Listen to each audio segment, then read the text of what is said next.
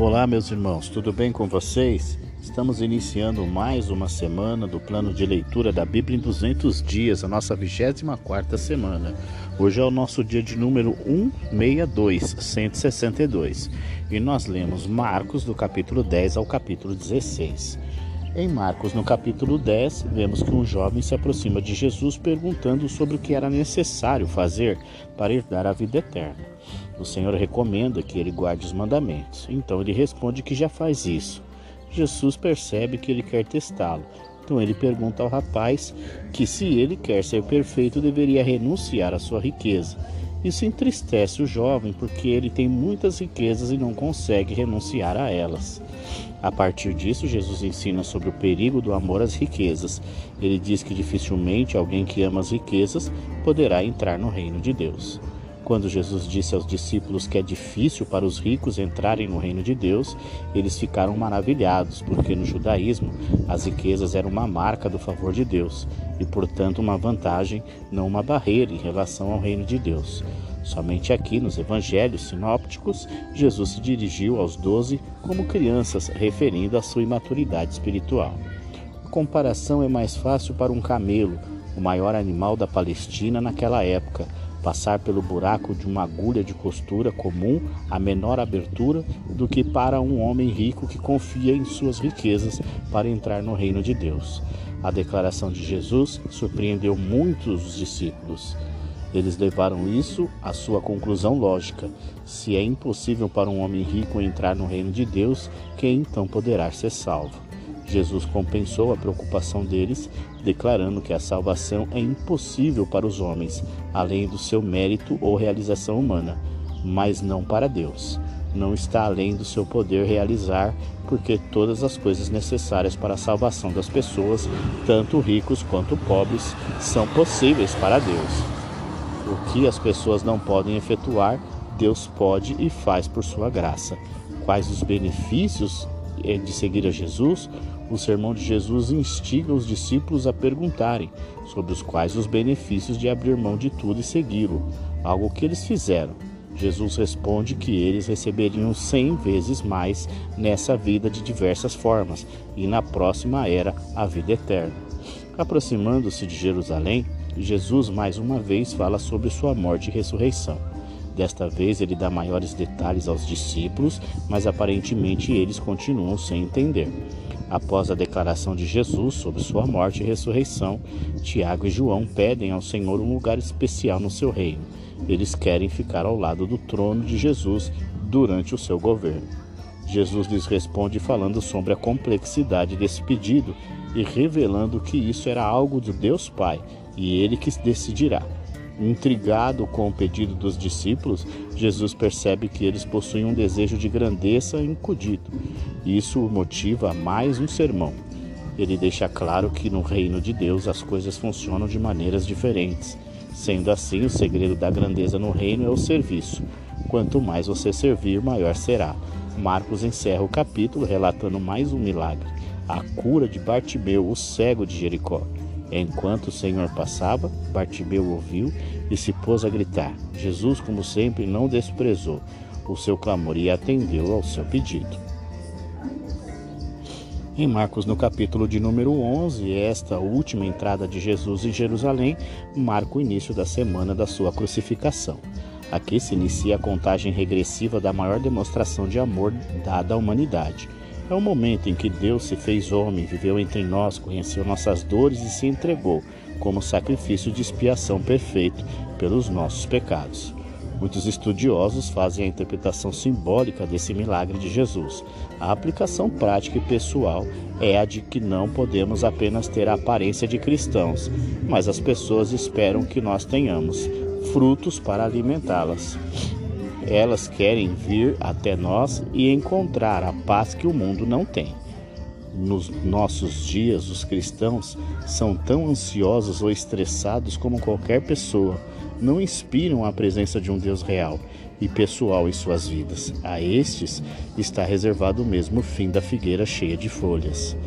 Durante a Páscoa, muitas pessoas vinham de todas as partes a Jerusalém para oferecer sacrifícios e ofertas agradáveis a Deus.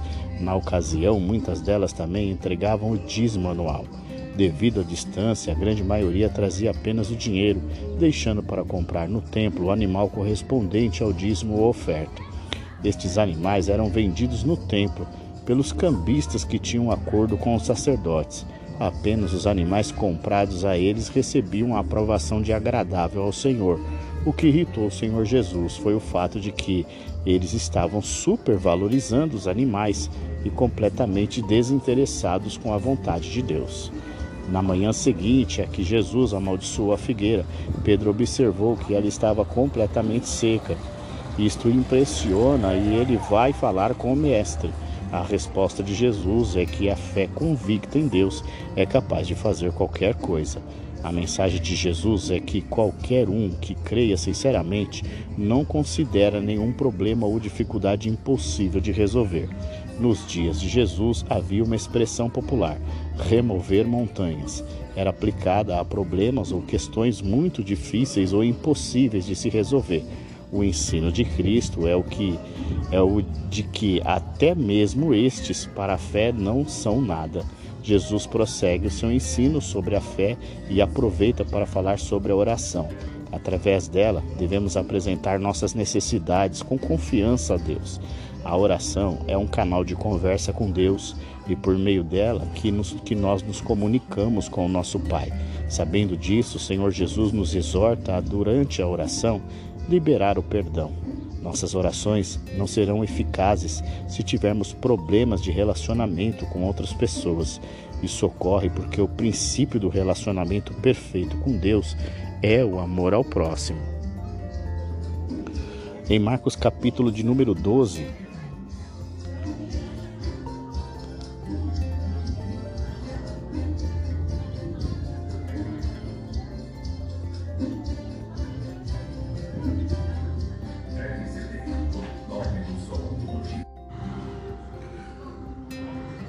Após ter sua autoridade questionada pelos líderes religiosos de Jerusalém, Jesus Cristo conta a parábola da vinha. Sua intenção era mostrar que Israel era a vinha, os servos maltratados foram os profetas e ele era o próprio filho do dono da vinha.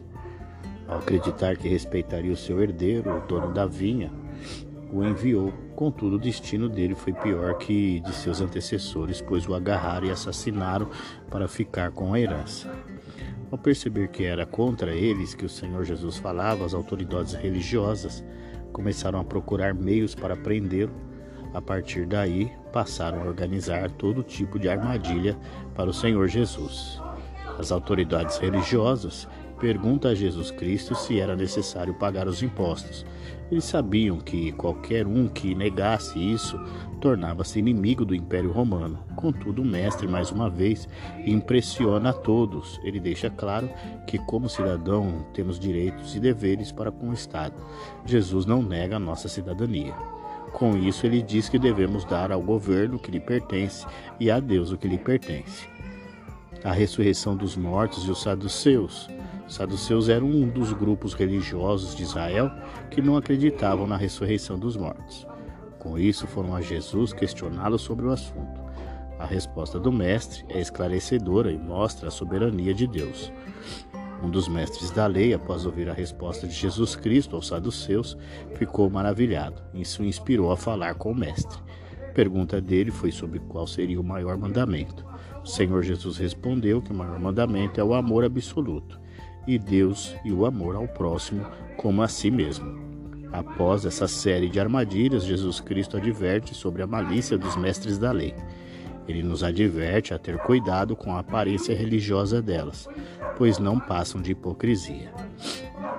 Em contraste com muitas pessoas ricas que deram grandes quantias, uma viúva pobre não identificada deu duas moedinhas uma leptão era menor moeda judia de bronze em circulação na Palestina. Do, dois leptas valiam 1,64 denário romano, o salário de um dia de trabalho.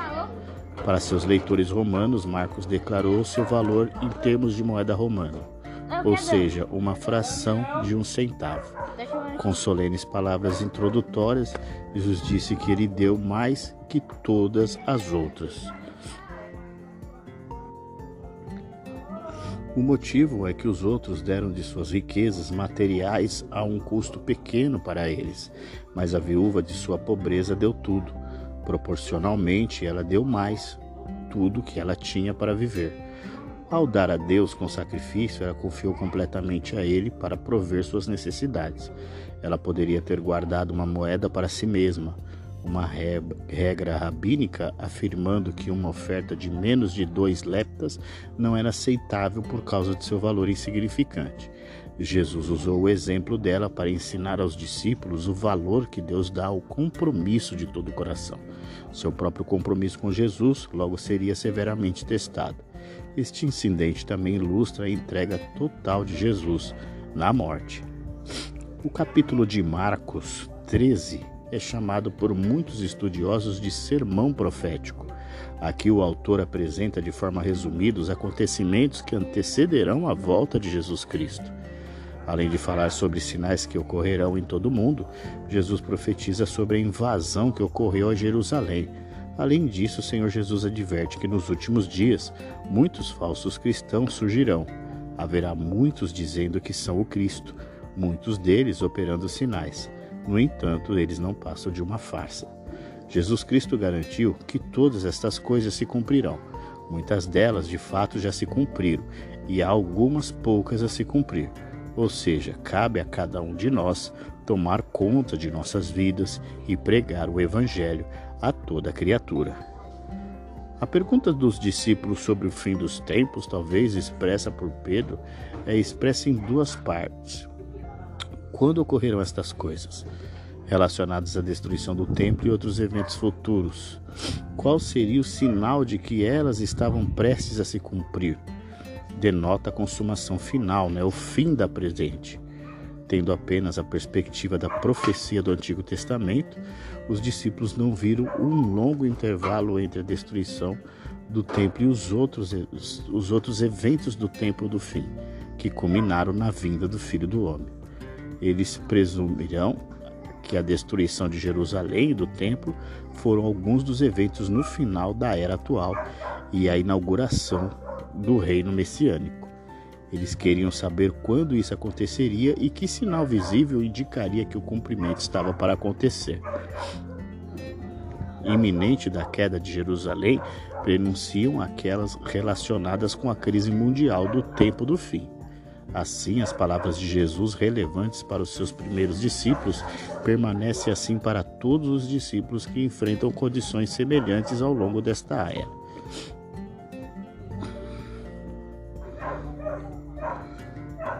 O capítulo 14 de Marcos começa narrando a intenção das autoridades religiosas de Israel de matar Jesus Cristo. Destaca também a presença do Mestre em Betânia. Durante uma refeição na casa de Simão, homem que era leproso e provavelmente foi curado por Jesus, e nesse encontro uma mulher unge a Jesus com um perfume caríssimo em sinal de amor, de reverência e também de gratidão, algo que o Senhor elogia e diz que a atitude dela será lembrada para sempre. Após isso, o relato é de que Judas Iscariotes se reúne com as autoridades religiosas para atrair o mestre. A partir daí, ele procura oportunidades para entregá-lo. Jesus orienta os seus discípulos a prepararem a Páscoa. Ele dá instruções detalhadas sobre quem devem falar e qual local para a reunião. Durante a refeição, Cristo revela que será traído por um dos seus discípulos que ali estão. Obviamente, isso causa bastante espanto e mal-estar entre eles. Contudo, Judas Iscariote fica ainda mais espantado com a revelação. Durante a sua última Páscoa, o Senhor Jesus institui a Santa Ceia um memorial em seu nome que é celebrado pela Igreja ao longo dos séculos. Enquanto comemos o pão e bebemos o cálice, anunciamos ao mundo que o nosso Senhor está para voltar a qualquer momento e nós esperamos a sua volta. Jesus alerta os seus discípulos de que todos eles o deixarão em alguns instantes. As palavras do Senhor os deixam cada vez mais intrigados e cada uma vez após vez diz que jamais faria isso. Pedro reage de forma ainda mais enérgica e diz que jamais fará isso mesmo que todos façam. Nesse ponto, Jesus anuncia a Pedro que ele negará três vezes antes que o galo cante duas. Ao encerrar o jantar da Páscoa, o Senhor Jesus conduz os seus discípulos ao Monte das Oliveiras e especificamente Pedro, Tiago e João a um jardim chamado Getsemane. Jesus vai ao Getsemane para orar, para derramar a sua alma diante de Deus. Ele vai pedir ao Pai que o prepare para o difícil momento do julgamento e da crucificação. Enquanto Jesus está no Getsemane, Judas Iscariotes aparece com vários soldados para prender o Senhor. Ele faz isso na calada da noite, longe da multidão, para impedir que alguém interfira. Um julgamento ilegal é montado para condenar Jesus. Muitas acusações e testemunhas falsas foram reunidas contra ele. Ao ser interrogado sobre ser o Filho de Deus, não se omite e responde: Sou, disse Jesus, e vereis o Filho do Homem assentado à direita do Poderoso vindo com as nuvens do céu.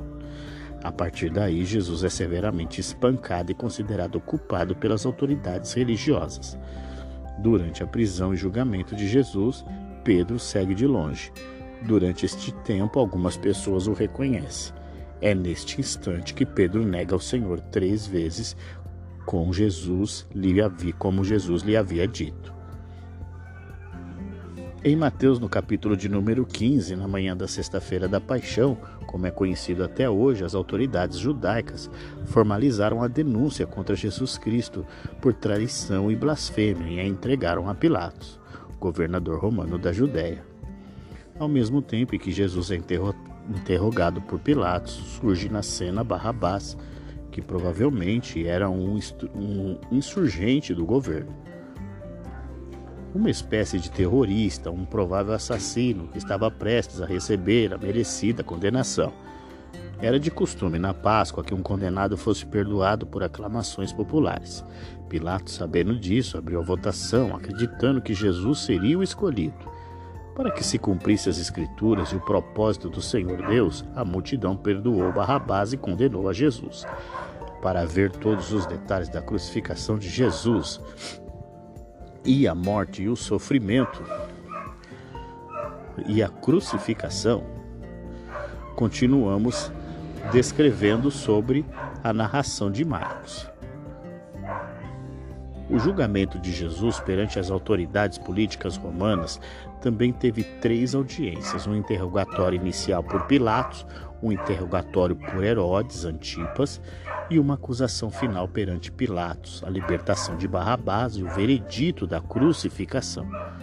Antes do sinédrio, Jesus foi condenado por blasfêmia sobre a lei judaica, mas aqui ele foi julgado por traição sobre a lei romana. Em ambas as ocasiões, ele foi sentenciado e a sentença foi de morte, de acordo com a vontade de Deus, como nos é dito no capítulo 10, dos versos 34, 33 e 34. O sinédrio fez com que Jesus fosse amarrado e conduzido pela cidade, desde a residência de Caifás, provavelmente no palácio de Herodes, onde o entregaram a Pilatos para execução da sentença de morte. Pôncio Pilatos, o quinto prefeito romano da Judéia, ocupou o cargo e ele era governador severo que desprezava os judeus. Normalmente ele ficava em Cesareia, perto do mar Mediterrâneo, mas ia a Jerusalém em ocasiões especiais, como na festa de Páscoa, para ajudar a manter a ordem. Provavelmente ele ficou no palácio de Herodes, como era de costume para os governadores provinciais, em vez de ficar na fortaleza Antônia, perto do templo, onde o julgamento civil de Jesus foi realizado. Chegamos ao nosso último capítulo de hoje, Marcos capítulo de Mateus, é, Marcos capítulo de número 16. Que na madrugada do domingo, Maria, mãe de Jesus, e algumas mulheres foram ao sepulcro de Jesus para ungir o seu corpo, como um ato de pura devoção. Contudo, eles não esperavam que acontecesse o que estava por vir. Ao chegar no sepulcro, elas foram surpreendidas com o túmulo de Jesus aberto e com um anjo que as aguardava para dizer que ele havia ressuscitado. Com isso, ele lhes fez promessas de poder e autoridade, confirmando o ministério deles e a palavra por eles anunciada por meio de sinais, prodígios e maravilhas. Após o pôr do sol, ainda nos sábados, as mulheres que testemunharam a morte e o sepultamento de Jesus compraram especiarias, óleos aromáticos para ungir o corpo de Jesus na manhã seguinte. Isso indica que elas não esperavam que Jesus ressuscitasse dos mortos. Especiarias foram derramadas sobre um cadáver para neutralizar o odor da decomposição e como expressão simbólica de devoção amorosa.